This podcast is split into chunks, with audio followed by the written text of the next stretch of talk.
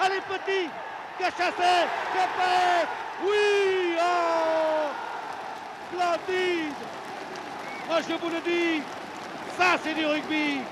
Ce commentaire de journaliste est mythique dans le monde du rugby. Mais aujourd'hui, vu le gabarit des joueurs, difficile de dire Allez, petit Oh que oui, cette expression chère au journaliste sportif Roger Couder est bien sûr à prendre au figuré.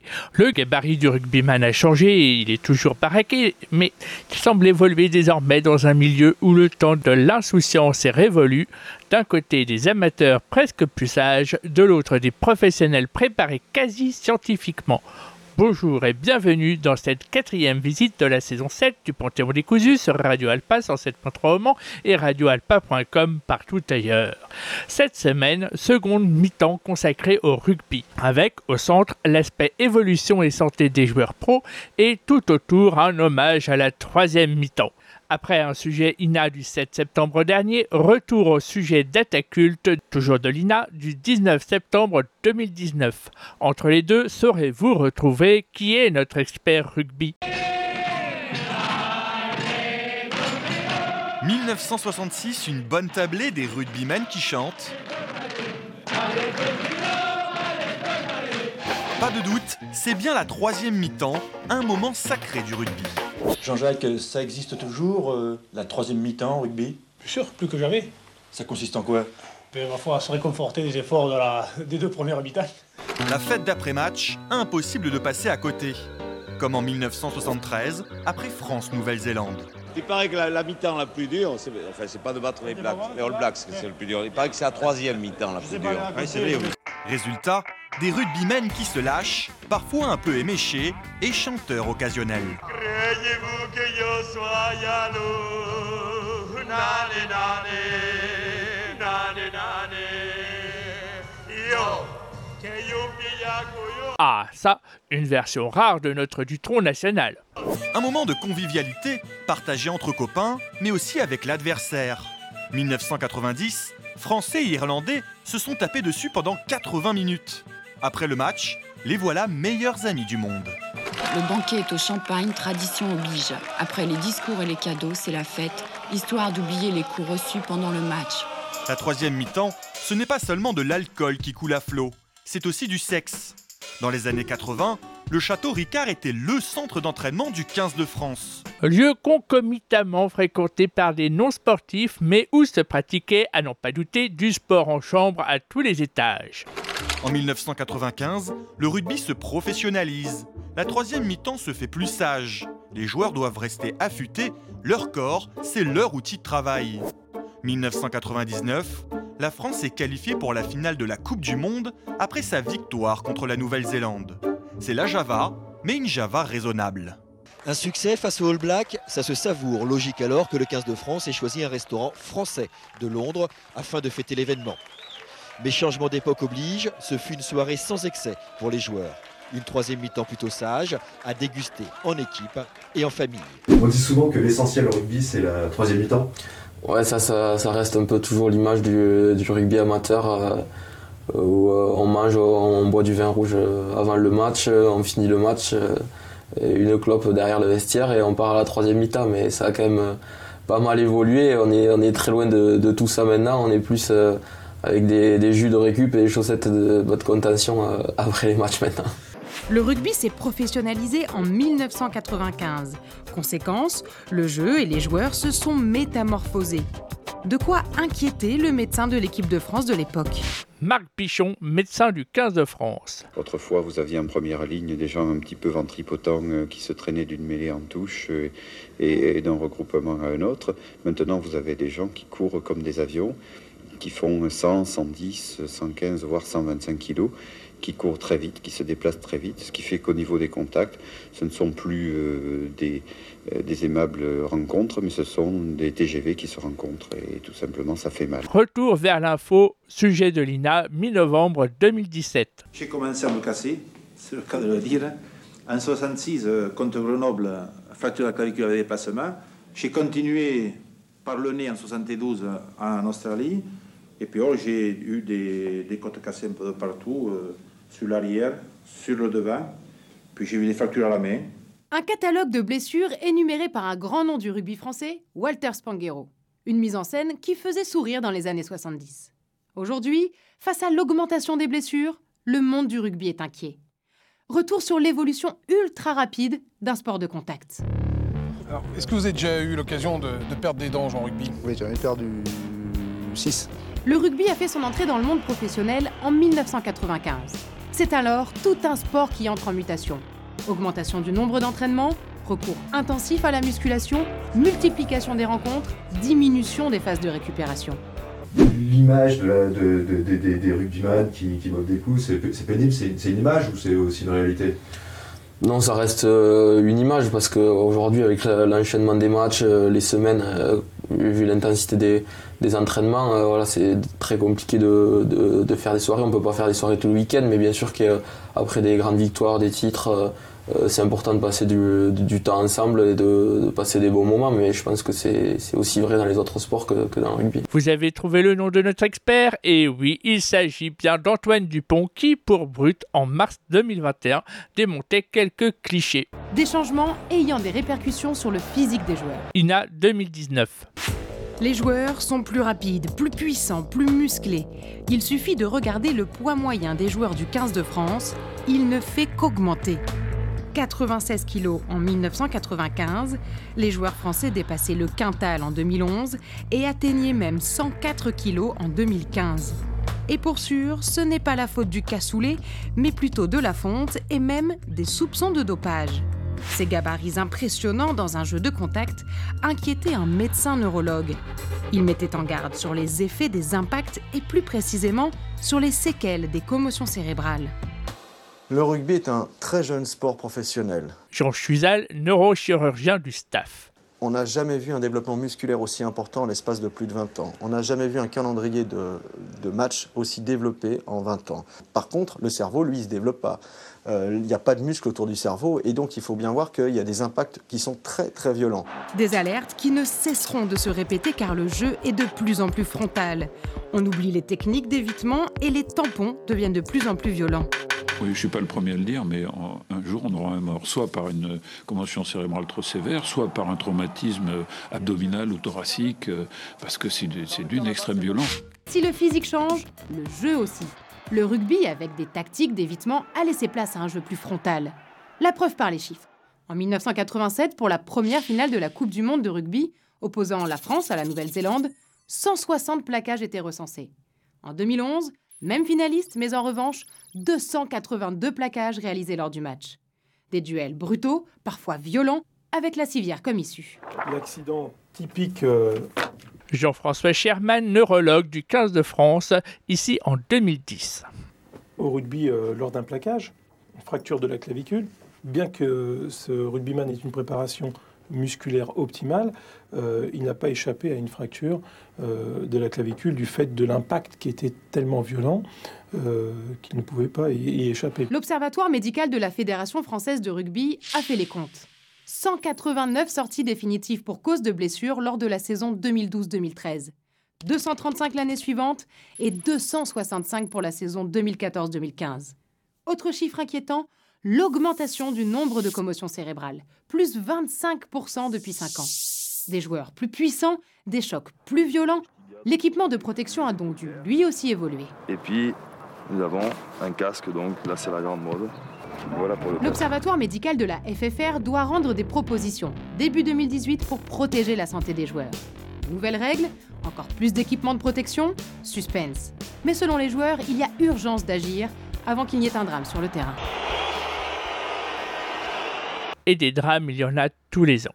De jeunes joueurs professionnels ou non qui meurent parfois en maillot ou plus tard à l'hôpital. Ainsi, au printemps, des centaines d'Anglais et de Gallois ont porté l'affaire devant les tribunaux. Les Français pourraient en faire autant, ils ne sont pas mieux lotis. Autour du terrain, on peut voir et entendre l'entraîneur. Exemple tasticotage verbal et vigoureux, ça date de 94, entre amateurs donc. Vous êtes mou, vous êtes mou les gars Vous, vous n'avez aucune, aucune envie de gagner. Maintenant qu'il faut se resserrer, si on des couilles. Ils sont gentils le public, hein, je vous le dis. Hein. Vous dormez tous. Vous êtes tous des moulacs.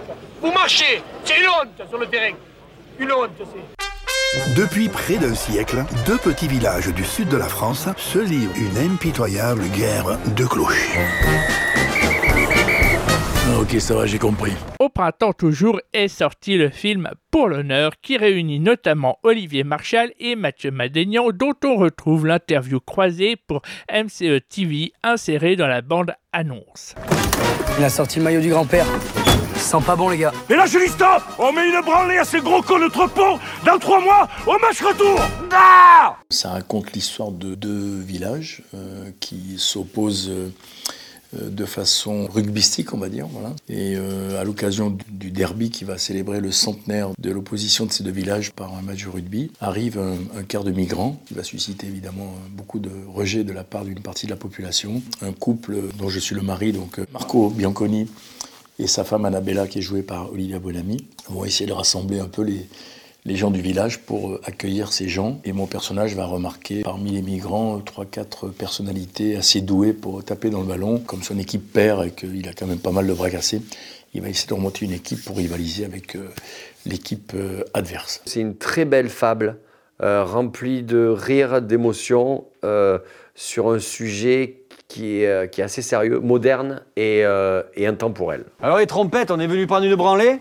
Non, euh, Dédé, t'es taillé comme un criquet. Pourquoi tu t'en prends toujours au gros, putain Arrêtez de les appeler des immigrés. Ce sont des demandeurs d'asile.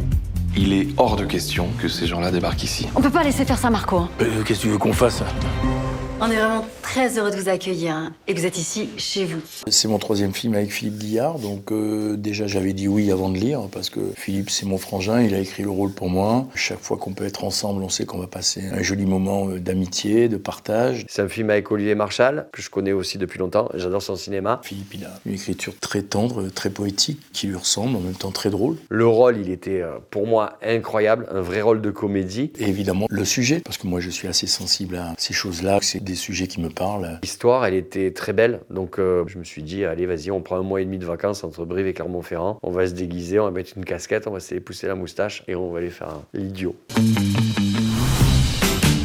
Vous êtes double championne du monde. Vous avez Mbappé, vous avez Pogba. Il n'y a pas de terrain de football. Non, il n'y a que des terrains de rugby. Il y a un problème, moustache Marco, vite Marco, moi je veux jouer pilier comme gros loulou. C'était euh, tous les soirs des, euh, des parties de, de belote, de coinche. Et il y avait Sam, tu vois, Sam, c'est le, mec qui est champion du monde de, taekwondo, je crois. Tu le vois dans la, dans la scène avec l'auto-école, qui est un mec, tu n'as pas envie de déconner, et euh, qui est très mauvais à la belote. Mais personne n'osait lui dire. C'était le respect, tu vois. Et c'est là que le soir, je retrouvais mon personnage de Dédé. Espèce de mec lâche qui était derrière ses cartes. Putain, pourquoi il a pas mis joue à cœur? Non, c'est bien. Quand tu vas vers l'avant, il faut toujours rester derrière. À une condition, c'est que la passe soit faite à la main, parce que si elle est faite au pied, elle peut être en avant. Tu comprends Pour ce qui est du jeu au pied au rugby, là, il faut parler du Corésien Pierre Villepreux, à qui l'on doit une évolution notable. Le doc de 2003 pour France 3, allez les petits en parlent. Parmi les vainqueurs de ce Grand Chelem 68, l'arrière du stade toulousain, Pierre Villepreux, auteur d'une pénalité monumentale à 58 mètres des poteaux. Mais le coup de pied de Villepreux est révolutionnaire. Fini la pointe de la chaussure. Cette euh, conception du, coup de pied m'est venue du, football parce que j'avais euh, un certain don pour taper dans le ballon, qu'il soit rond et puis après bien sûr euh, ovale. Plus l'impact est important, plus on peut accéder à la, à la précision. C'est comme si vous tapez avec un marteau. Si vous tapez euh, avec un petit marteau sur une, euh, sur une petite pointe, euh, vous avez des chances de la tordre. Avec un gros marteau, si l'impact est plus fort, vous risquez quand même d'avoir moins de, moins de soucis. Pierre Villepreux va surtout moderniser le rôle de l'arrière, en l'impliquant davantage au jeu offensif, en créant toujours le surnombre, avec le jeu au pied pour philosophie. Autour du terrain, toujours, cette fois-ci dans les gradins, voire plus loin, les supporters chantent. Premier focus sur un tube international alternant Canal Plus Sport en juillet de cette année et carambolage pour Arte en octobre 2021. Allez, allez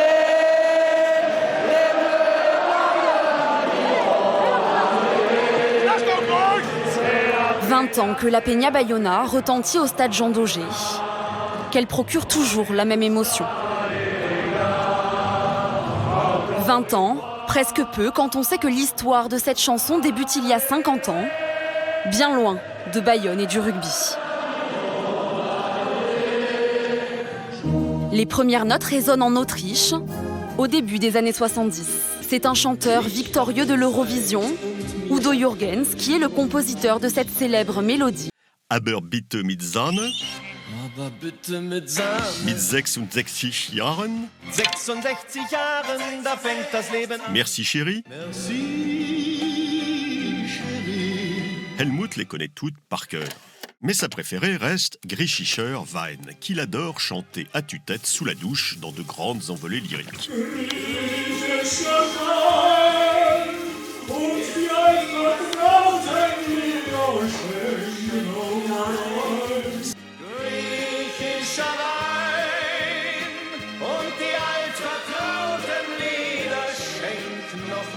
Mais que vient donc faire sa chanson dans un stade de rugby français? Griechischer Wein, c'est l'exemple typique du Schlager. C'est comme ça qu'on appelle les tubes allemands un peu ringards. Dans cette chanson écrite en 1974, Udo Jürgens évoque les quelques 500 000 travailleurs grecs partis loin de leur pays dans les années 60 pour gagner l'Allemagne de l'Ouest, alors en plein essor économique. Un peu perdus et isolés, loin de leur famille et pleins de nostalgie pour leur pays ensoleillé, ces hommes se retrouvent souvent au bistrot autour d'une bouteille de leur bon vin grec, leur Griechischer Wein. La chanson de Udo Jürgens est un hit en Autriche et en Allemagne, et elle est rapidement traduite et adaptée un peu partout dans le monde. En Espagne, elle rencontre un immense succès sous le titre Vino Griego. Elle sera aussi très populaire au Portugal, en Finlande, en Pologne, en Yougoslavie et aux États-Unis. Et il y est toujours question de vin et de travailleurs nostalgiques loin de leur pays. Et Udo Jürgens a fini par enregistrer Griechischer Wein en langue grecque.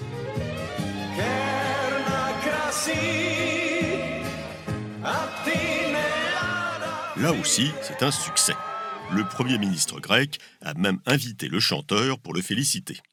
Curieusement, il n'y a qu'en France que la chanson n'a pas pris. Udo Jürgens avait bien lui-même enregistré en langue française une adaptation intitulée À mes amours, à mes beaux jours.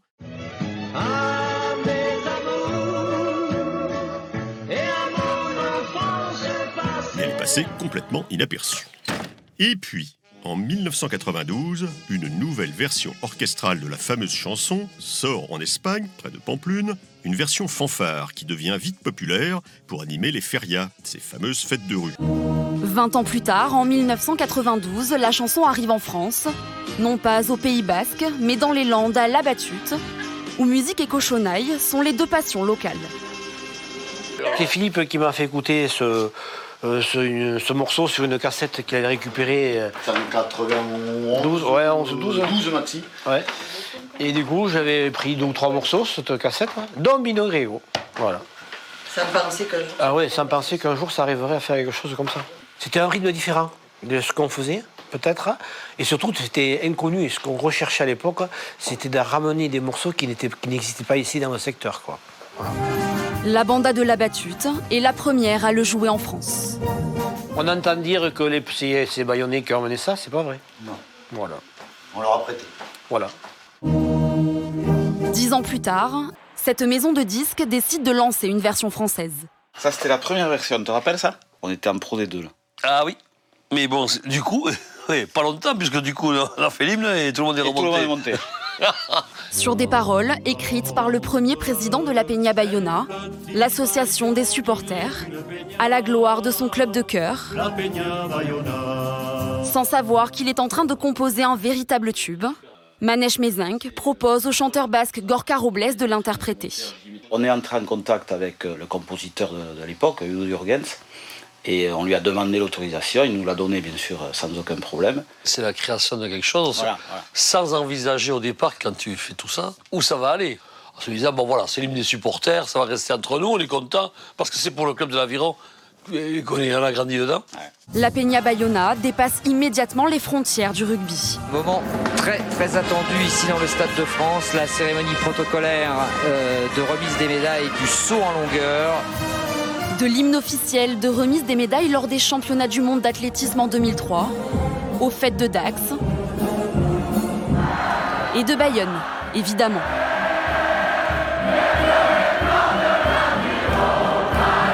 les Anglais, quand ils, quand ils chantent, ils chantent euh, Swing Low, Swing Chariot, c'est un gospel américain. Ça n'a rien à voir avec la culture britannique. Les, les- les Australiens chantent Valsing Matilda. Valsing Matilda, c'est un titre des années 70 du, du hit parade. C'est pas du tout une chanson qui vient du monde du rugby. Chocholosa pour les Sud-Africains. Enfin, c'est pareil pour cette chanson. C'est toujours pareil, c'est quand le, le, le peuple, enfin, le- le- les supporters s'en emparent, c'est eux qui font le choix des chansons. C'est drôle parce que dans certains stades, euh, je crois qu'au stade toulousain, ils le chantent aussi, les supporters. euh, c'est drôle d'entendre les, supporters d'autres clubs euh, chanter Allez, allez, la Peña Banana. Vous savez que ça a été chanté en 2011 en Nouvelle-Zélande Mais qui c'est qui a chanté Dans un village maori. On était 1000... Ouais, 1500. À peu près 1000, 1500. C'est Ils nous bon. ont demandé un chant qui nous représentait. Ah ben voilà, Et c'est ça. voilà. Tout On le monde a chanté chanté. la Peña Bayona au lieu de la Marseillaise. Ah ben oui. À laquelle ils s'attendaient. D'accord. Voilà. Dès que les premières notes elles commencent, qu'on commence à chanter, en fait, t'as la chair de poule.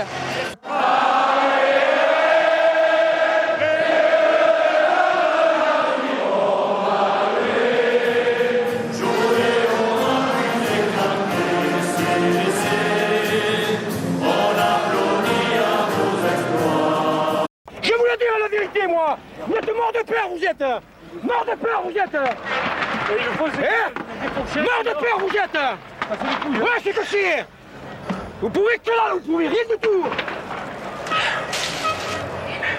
Mais c'est pas possible, ça.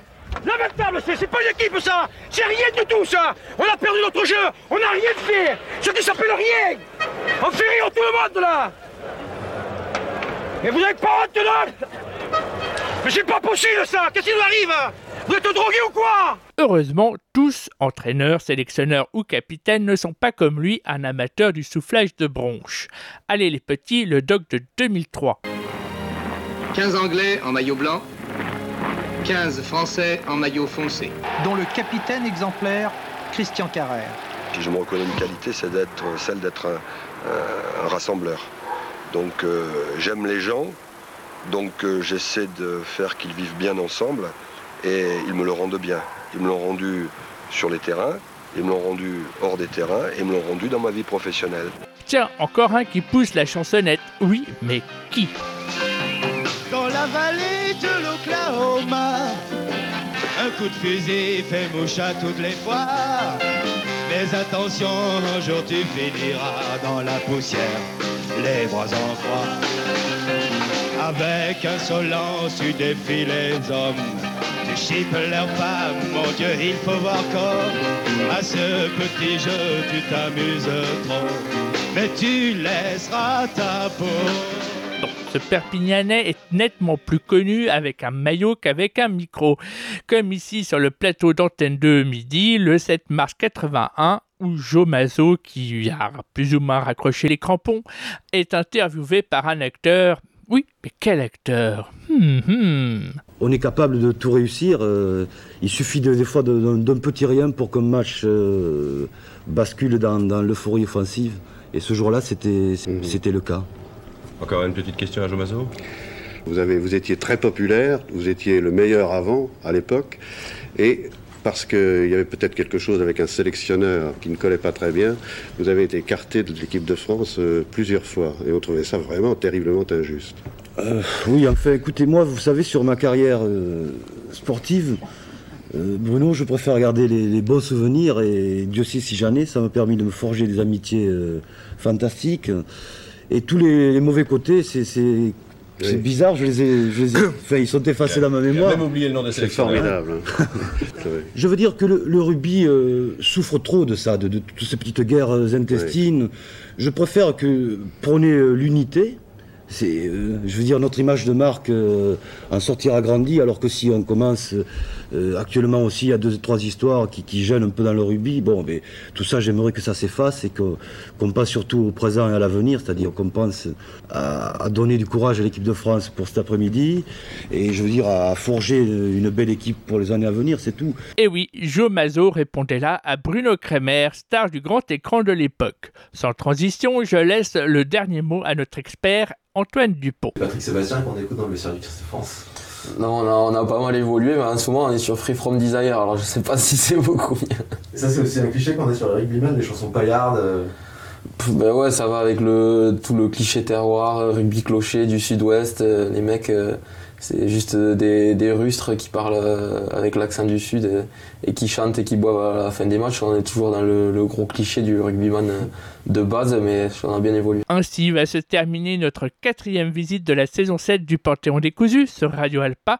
Podcast bientôt disponible sur radioalpa.com et sur les principales plateformes de réécoute. Mais ne nous quittons pas sans musique et sans l'autre grand tube des stades de l'Ovalie et d'ailleurs. Profitez-en ce n'est pas tous les jours qu'on passe du Jodassin sur Alpa. Or donc, l'original de 77 veut rééditer l'immense succès de l'été indien. L'année suivante, 78, Paul Moria en fait une version easy listening, glico disco à laquelle sera enchaînée la cover estivale du collectif Métissé au clip tourné cet été à Saint-Émilion, patient. Enfin, une fanfare du Gers à Condon. D'ailleurs, sortez couverts. Bonne semaine à toutes et tous à l'écoute de Radio Alpa et d'ici là, expert ou non, faites de chaque enjeu un essai transformé, voire une petite victoire qui vous mette en joie.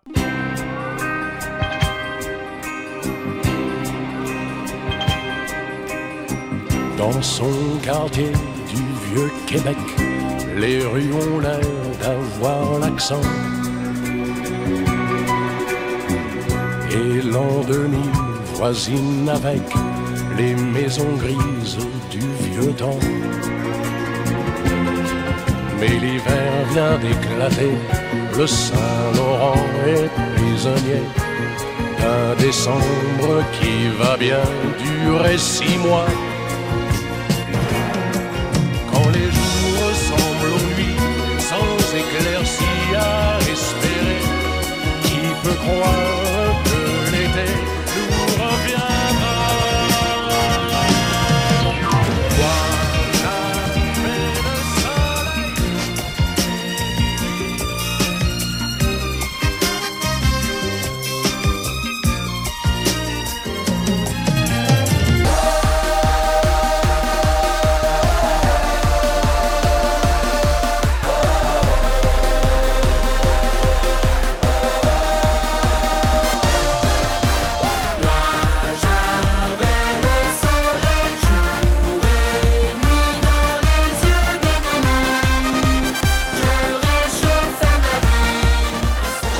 falloir rentrer avec euh, euh, des, des tripes énormes.